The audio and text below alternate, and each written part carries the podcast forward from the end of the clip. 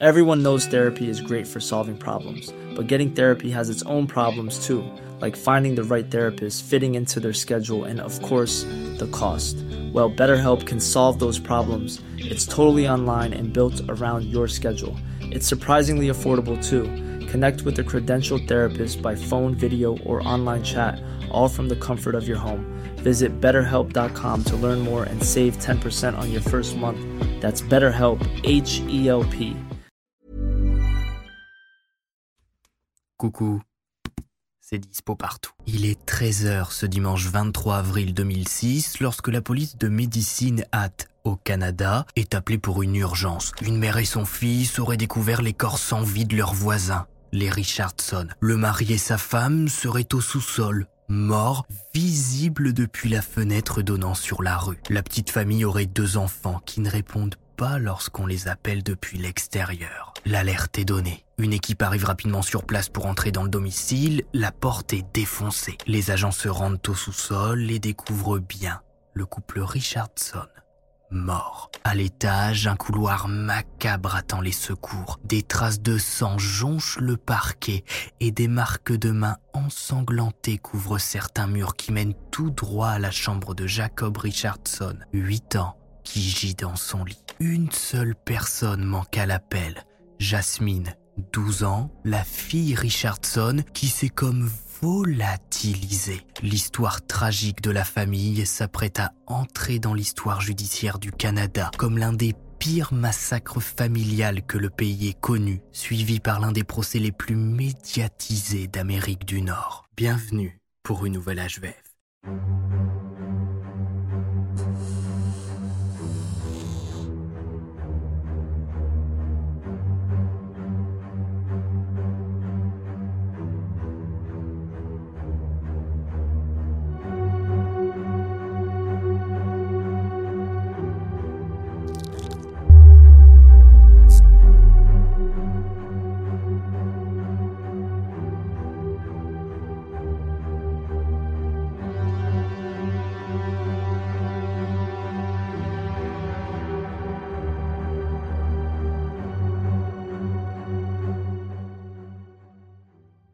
Salut tous Max Guys, on se retrouve pour une nouvelle histoire à la fois vraie et flippante dans laquelle on va parler massacre familial, celui de la famille Richardson qui a eu lieu un beau dimanche d'avril 2006. Quasiment décimé, il manque pourtant une personne au sein du domicile familial, Jasmine, 12 ans, la fille des Richardson qui s'est comme volatilisée.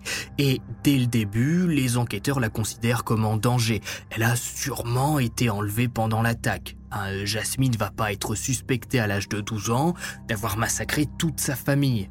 À 12 ans, vous faites pas ce genre de choses.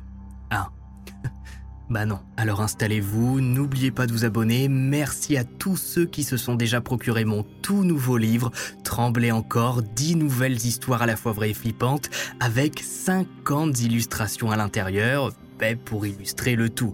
Il y aura bien évidemment des séances de dédicaces de prévues. Il y en a une à Amiens le jeudi 15 juin à partir de 18h à la librairie Martel et le samedi 24 juin au Furet du Nord de Lille à partir de 15h. Mais je vous redonnerai tous les détails sur les réseaux, que ce soit sur Instagram, Twitter. Donc surtout, n'hésitez pas à me suivre sur ces réseaux si vous êtes du coin, si vous êtes d'Amiens, de Lille pour que je vous dise tout ça en temps et en heure. Bref, installez-vous, n'oubliez pas de vous abonner. Et on est parti. La maison de l'horreur. Notre histoire prend place aujourd'hui au Canada. On n'y est pas souvent, ma foi les Canadiens sont moins psychos que leurs cousins américains, mais vous allez voir que l'affaire Richardson est dans le haut du panier. On est plus précisément à Medicine Hat en Alberta. Medicine Hat, c'est la sixième plus grande ville de la province avec une population estimée à 63 000 personnes à l'époque. C'est un endroit apprécié de nos amis canadiens, le coin est sympa et vous pouvez même y voir le plus grand du monde.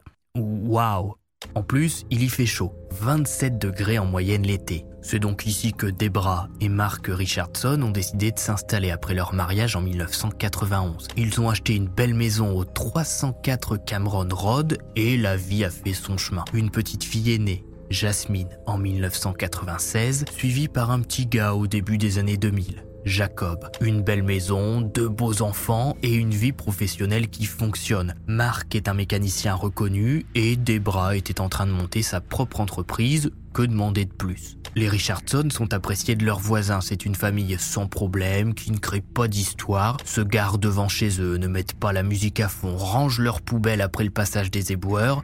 Les voisins de rêve. Contrairement aux miens qui se hurlent dessus midi et soir, et à ma voisine qui guette à sa fenêtre derrière son rideau, pas du tout discrètement, tout ce qui se passe dans la rue. Je peux vous dire que quand je rentre de course avec mon paquet de 12 PQ et que je croise son regard, c'est bien gênant. Bref, on entrera dans la vie des Richardson après ce triste jour d'avril 2006. Dimanche 23, la famille Penner rentre chez elle vers midi après avoir été se balader sous le beau soleil canadien. Garrett remarque rapidement que la voiture de Mark Richardson est garée dans l'allée. Super, c'est dimanche et la famille semble là. Garrett va pouvoir aller demander à Jacob de sortir pour jouer un peu cet après-midi. Le père Penner accepte. Le temps de se changer, le garçon sort de la voiture et part en courant en direction de la maison de Jacob. Une belle après-midi pleine de petites bêtises s'annonce. Problème, arrivé devant la porte des Richardson, Garrett toque, sonne, mais personne ne vient lui ouvrir. Il attend cinq minutes histoire de pas trop forcer, mais toujours rien. Pourtant, la voiture du père Richardson est bien dans l'allée.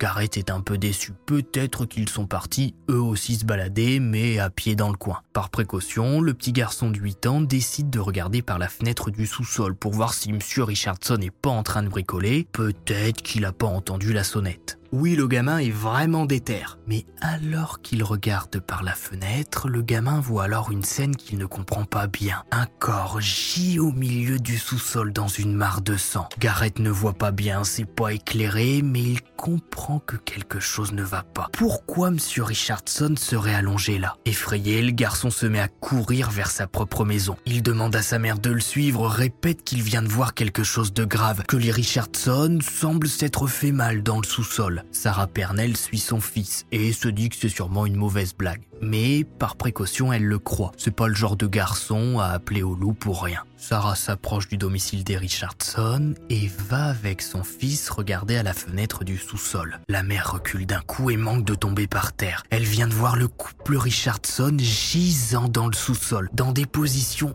indescriptibles, comme s'ils avaient été balancés depuis l'escalier. Sarah se précipite chez elle et appelle les secours. Elle explique qu'elle vient de voir ses voisins couverts de sang dans leur sous-sol, qu'ils ne bougent pas et qu'ils semblent morts. Plusieurs agents sont envoyés sur place. Ils regardent à leur tour par la fenêtre du sous-sol, voient la scène décrite par téléphone et décident d'entrer de force dans la maison. La porte d'entrée est enfermée à clé.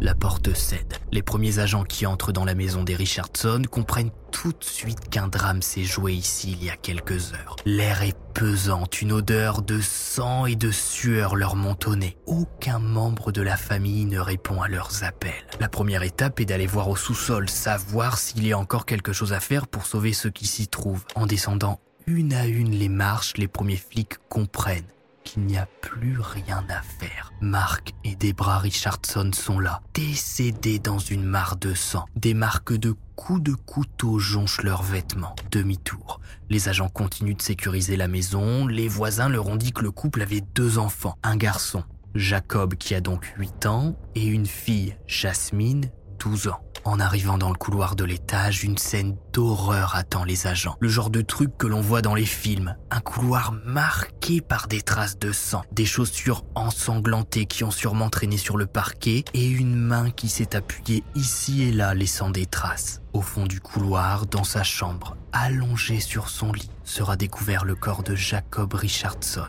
Le petit n'a eu aucune chance de survie. Celui qui l'a attaqué à l'arme blanche a visé la gorge. Deux armes sont d'ailleurs retrouvées dans la maison. Un couteau a été lavé, l'autre a été abandonné sur place. Sa pointe est pliée sous les coups, certainement lorsqu'elle a rencontré les de ses victimes dans la violence du choc. Après avoir fait le tour de la maison et sécurisé les lieux, les premiers agents font leur rapport. Les victimes semblent être Mark, Debra et Jacob Richardson. Le cauchemar des enquêteurs débute. Où est Jasmine, leur jeune fille de 12 ans? Et qui a bien pu attaquer la famille pour commettre un tel massacre? Sur le moment, les enquêteurs qui sont sur place émettent plusieurs hypothèses. Soit malheureusement Jasmine est morte à l'intérieur de la maison et la première équipe qui a fait le tour ne l'a pas trouvée, ne l'a pas vue, soit elle se cache quelque part dans le domicile familial. Elle a trouvé une cachette pendant l'attaque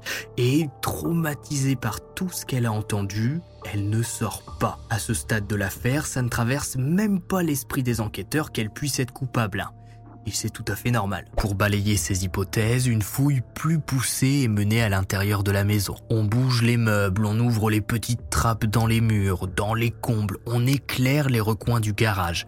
Mais rien. Jasmine n'est nulle part. Une alerte Amber est émise. Le visage de Jasmine Richardson s'affiche et s'imprime partout. La rumeur disant qu'une famille a été massacrée à Medicine Hat commence à se répandre. On cherche à se renseigner sur les victimes. Non, les Richardson n'ont jamais posé de problème à personne.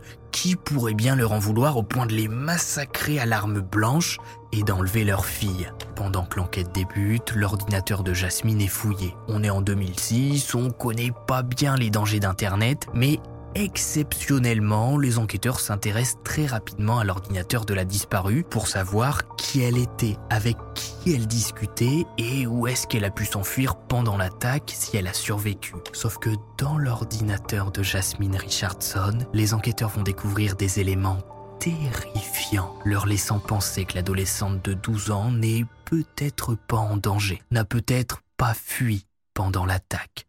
Une adolescente inquiétante. Grâce à différents témoignages, les enquêteurs réussissent assez rapidement à se faire une idée de qui était Jasmine et dressent un profil jugé inquiétant de la préadolescente, puisque d'après ses proches, la jeune fille avait radicalement changé depuis plusieurs mois, passant d'une future ado rayonnante, s'habillant avec des couleurs vives, à une préadolescente très sombre, renfermée, embrassant peu à peu la culture gothique. Bon, jusque-là, rien de bien grave. Hein. Beaucoup d'entre nous ont eu une phase kikou dark à l'arrivée de l'adolescence avec les Tokyo Hotel et tout le bazar c'est pas pour autant qu'on a massacré toute notre famille. Ce qui dérange surtout les enquêteurs, c'est que peu à peu, Jasmine va poser des problèmes à ses parents, puisque par exemple, son collège n'accepte pas du tout son nouveau style vestimentaire qui l'a vieilli. Elle met du maquillage très sombre, des grosses ceintures, des colliers, ça ne plaît pas du tout à la direction du collège qui signale à ses parents que ses vêtements sont jugés inappropriés. Mais Jasmine ne veut rien savoir et décide de continuer de s'habiller comme elle le souhaite. Les disputes éclatent bien évidemment avec ses parents. Mais comme je le dis, c'est rien de dramatique, c'est l'arrivée de l'adolescence, on se cherche, on défie l'autorité,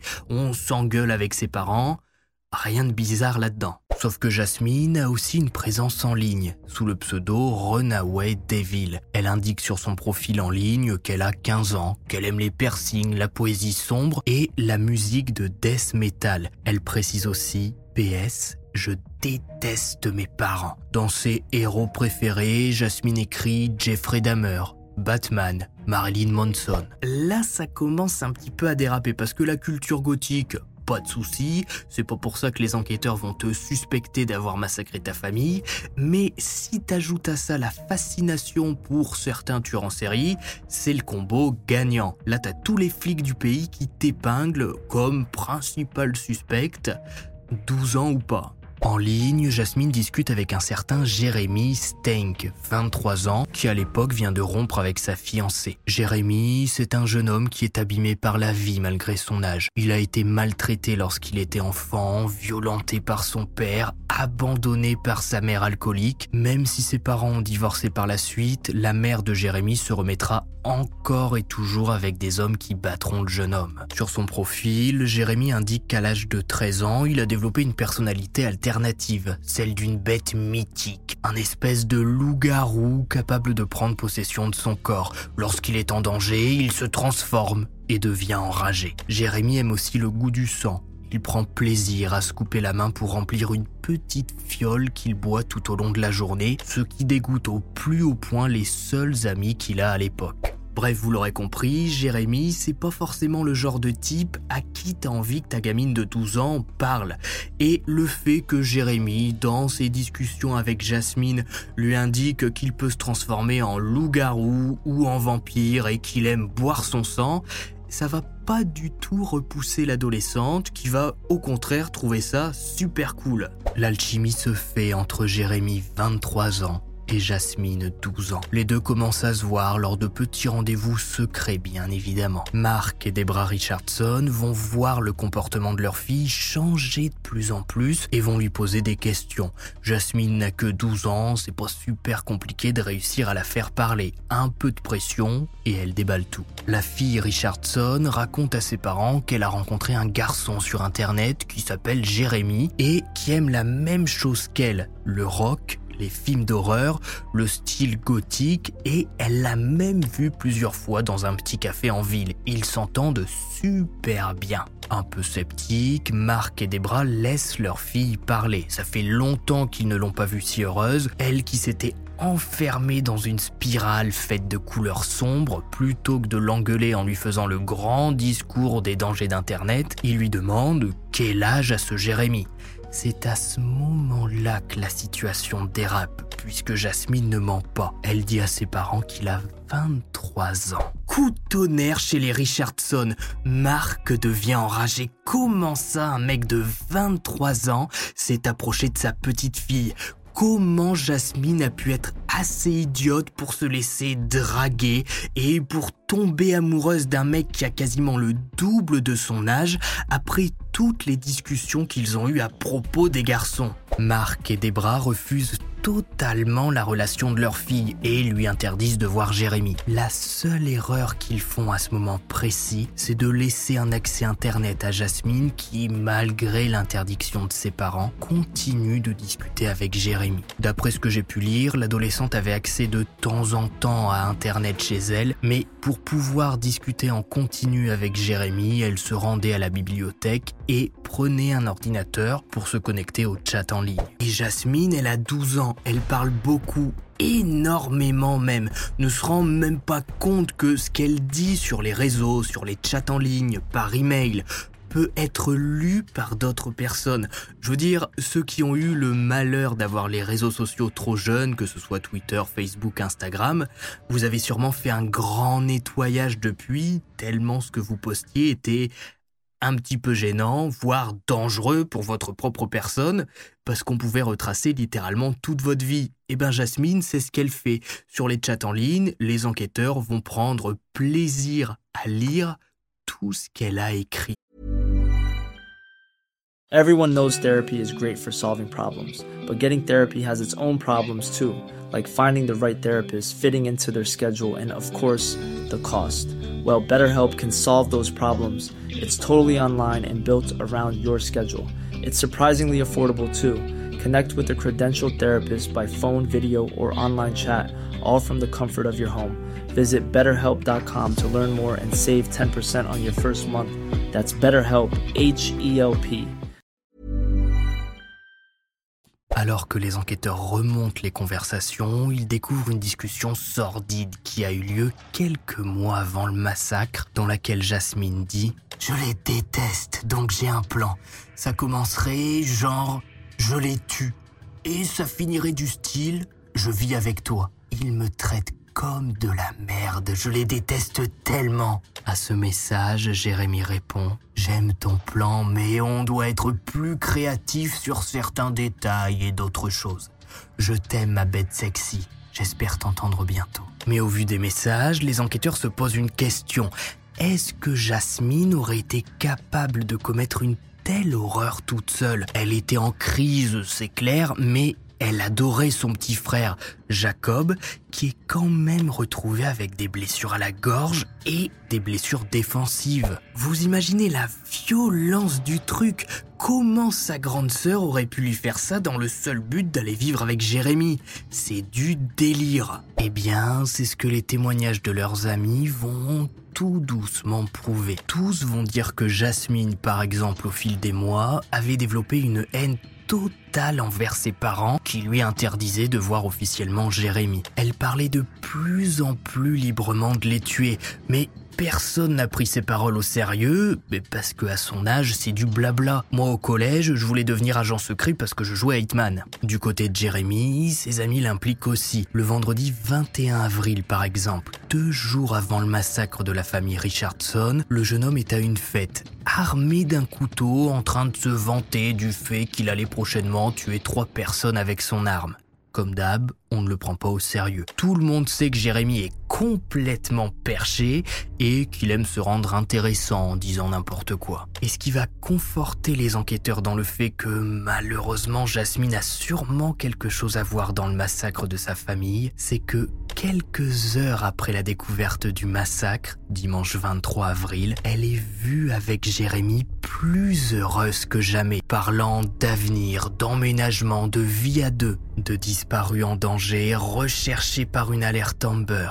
Jasmine Richardson devient la principale suspecte dans le triple meurtre dont a été victime sa famille. Et grâce à l'autopsie et aux preuves retrouvées sur la scène de crime, les enquêteurs vont être capables d'établir le scénario de l'attaque pendant que les deux suspects sont en fuite. Le scénario final. Au petit matin du dimanche 23 avril, le plan est au point. Ça fait plusieurs semaines que Jasmine et Jérémy le préparent. Ils ont fantasmé tellement longtemps dessus. Jasmine est prête. Elle accepte de sacrifier toute sa famille pour être tranquille, ne plus avoir ses parents sur le dos et vivre le grand amour avec Jérémy. Alors oui, il faudra aussi sacrifier son petit frère, mais bon, elle lui rendra hommage en venant déposer des fleurs sur sa tombe, il comprendra bien avec le temps. Au fil des semaines, Jérémy et Jasmine se sont même entraînés. Où garer la voiture? Quand mettre la cagoule? Comment déverrouiller la porte sans faire trop de bruit? Ce dimanche, aux premières heures de l'aube,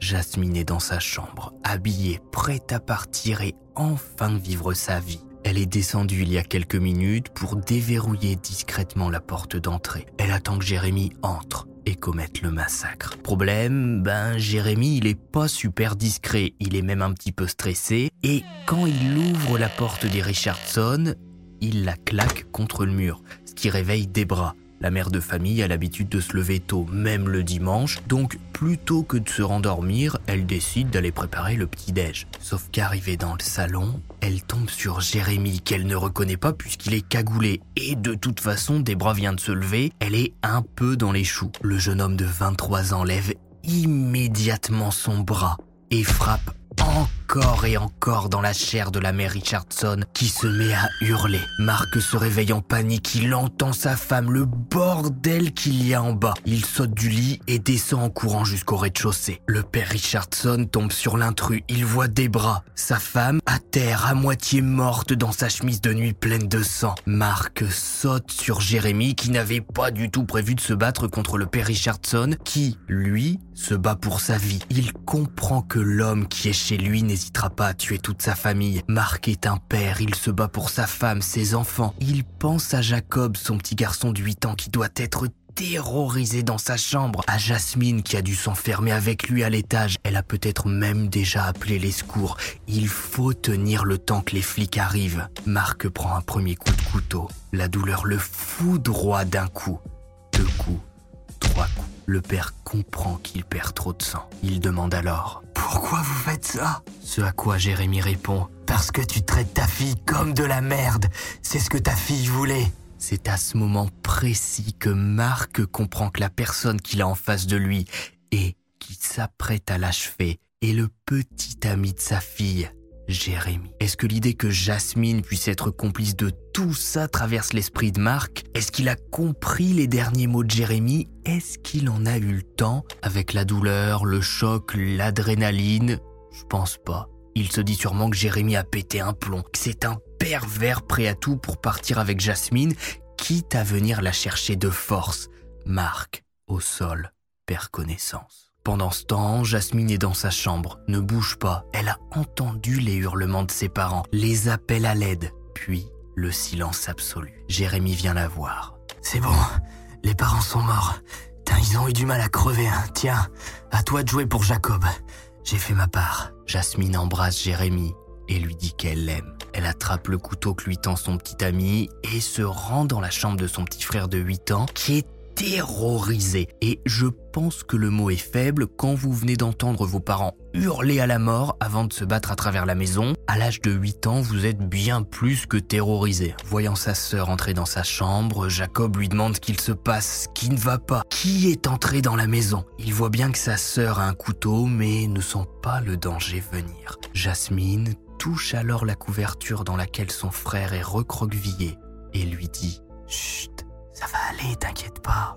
Un premier coup de couteau part. Jacob, dans la douleur, sort de son lit en vitesse en se libérant de l'emprise de sa sœur qui l'avait empoigné pour qu'il ne bouge pas. La scène qui suit est un carnage. Les enquêteurs diront plus tard que Jacob, qui était fan de Star Wars, s'est battu comme un Jedi pour sa vie. Et c'est pas une phrase inventée comme ça puisque du sang est retrouvé sur ses jouets et sur son sabre laser en plastique qu'il a sûrement essayé d'utiliser pour combattre sa propre sœur qui réussira malgré tout à lui porter un coup fatal. Les corps de Marc et des bras vont par la suite être balancés dans le sous-sol. Sauf que, avec l'adrénaline, la pression, tout ce que vous voulez, Jasmine, en jetant le corps de ses parents, ou plutôt les corps de ses parents vu qu'elle en a deux, dans le sous-sol, n'a plus pensé qu'il y avait une fenêtre qui donnait directement sur la rue. Après le massacre, le couple s'enfuit en voiture. Recherchés par toutes les autorités du pays, Jasmine et Jérémy vont être arrêtés à 160 km de médecine hâte. Pendant leur courte cavale, ils n'ont même pas cherché à se faire discret, gardant leur style gothique bien visible de tout le monde, qui a permis de rapidement retracer leur parcours et de les arrêter. Dès leur arrestation, Jasmine et Jérémy sont séparés. Je rappelle que même si l'affaire est choquante au plus haut point, Jasmine n'a que 12 ans. Elle est considérée par le système judiciaire comme une enfant. Manque de peau pour Jérémy, lui il a 23 piges et il va prendre tarif. Parce que oui, jugée comme mineure, Jasmine ne peut être condamnée qu'à une peine maximale de 10 ans de prison. Et encore, elle n'a le droit de faire que 6 ans de prison derrière les barreaux, en mode ouin ouin, je voulais pas tuer toute ma famille, j'ai été manipulée au secours. Et les 4 dernières années, elle doit les faire en foyer pour être réhabilitée. Jérémy de son côté, il est complètement foutu vu que de toute façon il est majeur, donc il risque une peine de prison à vie. Mais là, je vais un peu vite en parlant tout de suite de condamnation. Quelle va être la défense du couple? Est-ce que Jasmine et Jérémy vont parler, vont nier, vont essayer de s'entre-dénoncer? Une meurtrière en liberté. Eh bien, la défense de Jasmine et Jérémy va être catastrophique. Pendant leur interrogatoire, ils ne vont exprimer aucun remords. Le seul regret qu'ils ont, c'est de ne pas avoir réussi à fuir rapidement en Europe pour vivre leur vie. Dans des lettres qu'ils s'échangent pendant leur détention, Jasmine et Jérémy mentionnent le film Natural Born Killers qui raconte l'histoire d'un couple qui, en traversant les États-Unis, tue le plus de monde sur leur passage. Le 4 juin 2007, Jasmine est jugée en première pour le massacre de sa famille. Bon, à son âge, elle suit à la lettre les demandes de ses avocats commis d'office, finit le style sombre qui pourrait la faire passer pour une tueuse sanguinaire, on enlève le maquillage, les colliers et on se présente au procès le plus neutre possible pour faire bonne impression. À l'audience, Jasmine décide de plaider non coupable. Elle a été manipulée par Jérémy, n'a jamais vraiment voulu se débarrasser de sa famille. Le procès de Jasmine va de toute manière très mal se dérouler pour elle puisque, comme je vous le disais, elle racontait tout en ligne, dont son envie de tuer ses parents. Et après les faits, elle a même parlé à un ami de la façon dont son frère gargouillait avant de mourir. L'autopsie dira que les gargouillements ont bien eu lieu puisque les poumons de Jacob se sont remplis de sang.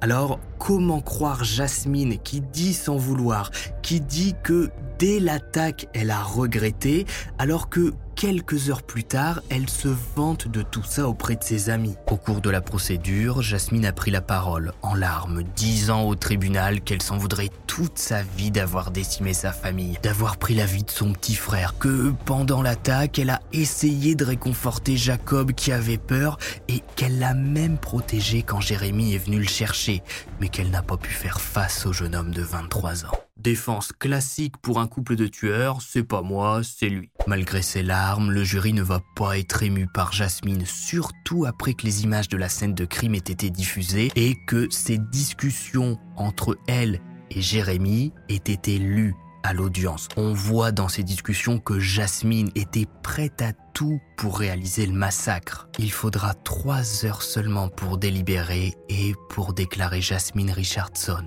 coupable du triple homicide prémédité. La jeune fille prend la peine maximale pour son âge 10 ans. Le procès de Jérémy sera à peu près la même chose que celui de Jasmine. Il va se dire manipulé par l'adolescente et d'ailleurs il pensait même qu'elle avait 16 ans. Pas 12, c'est elle qui l'a poussé à entrer chez les Richardson avec un couteau. Il n'a fait que suivre ses ordres, c'est tout. Il s'en veut, il est désolé. Jérémy sera reconnu lui aussi coupable du triple homicide et condamné à une peine de prison à vie avec une possibilité de libération conditionnelle sous 25 ans. En 2016, Jasmine Richardson, qui est maintenant notoirement connue comme la plus jeune meurtrière du Canada, a été déclarée exempte de toute autre condition, restriction ou surveillance ordonnée par le tribunal après un examen final. Après avoir passé 4 ans dans un hôpital psychiatrique en détention, suivi de 4 ans et demi sous surveillance, d'abord dans un foyer, puis en vivant seule et en étudiant, Jasmine, considérée comme présentant un faible risque de récidive,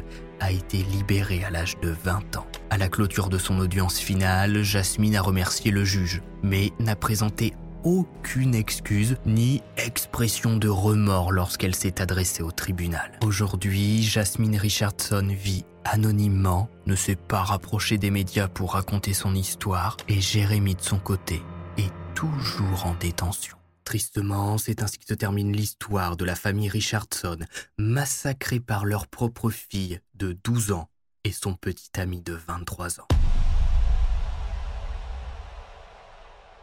Si vous avez regardé cet HVF jusqu'au bout, mettez massacre en commentaire puisque la famille Richardson a été massacrée. Et surtout, n'hésitez pas à me dire si vous pensez que la justice a bien fait de juger Jasmine en tant qu'enfant au vu de son âge ou pensez-vous que au vu de son implication dans les faits, elle a quand même attaqué son petit frère de 8 ans, elle a déverrouillé la porte à Jérémy et surtout a aidé Jérémy à bien mettre en place tout le plan de l'attaque.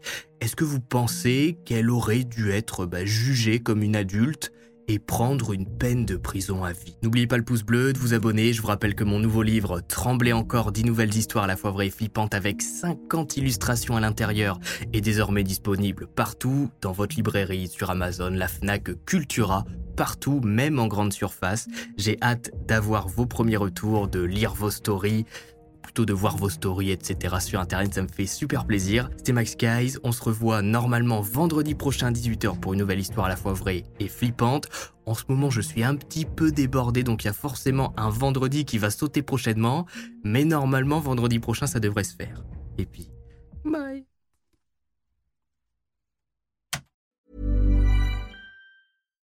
When you make decisions for your company, you look for the no-brainers. And if you have a lot of mailing to do, stamps.com is the ultimate no-brainer. It streamlines your processes to make your business more efficient, which makes you less busy.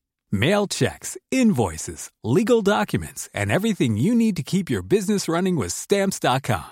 Seamlessly connect with every major marketplace and shopping cart. Schedule package pickups and see your cheapest and fastest shipping options from different carriers with rates up to 89% off USPS and UPS rates. And with the stamps.com mobile app, you can take care of mailing and shipping wherever you are. Make the same no-brainer decision as over 1 million other businesses with stamps.com. Sign up with code program for a 4-week trial plus free postage and a free digital scale. No long-term commitments or contracts. That's stamps.com. Code program.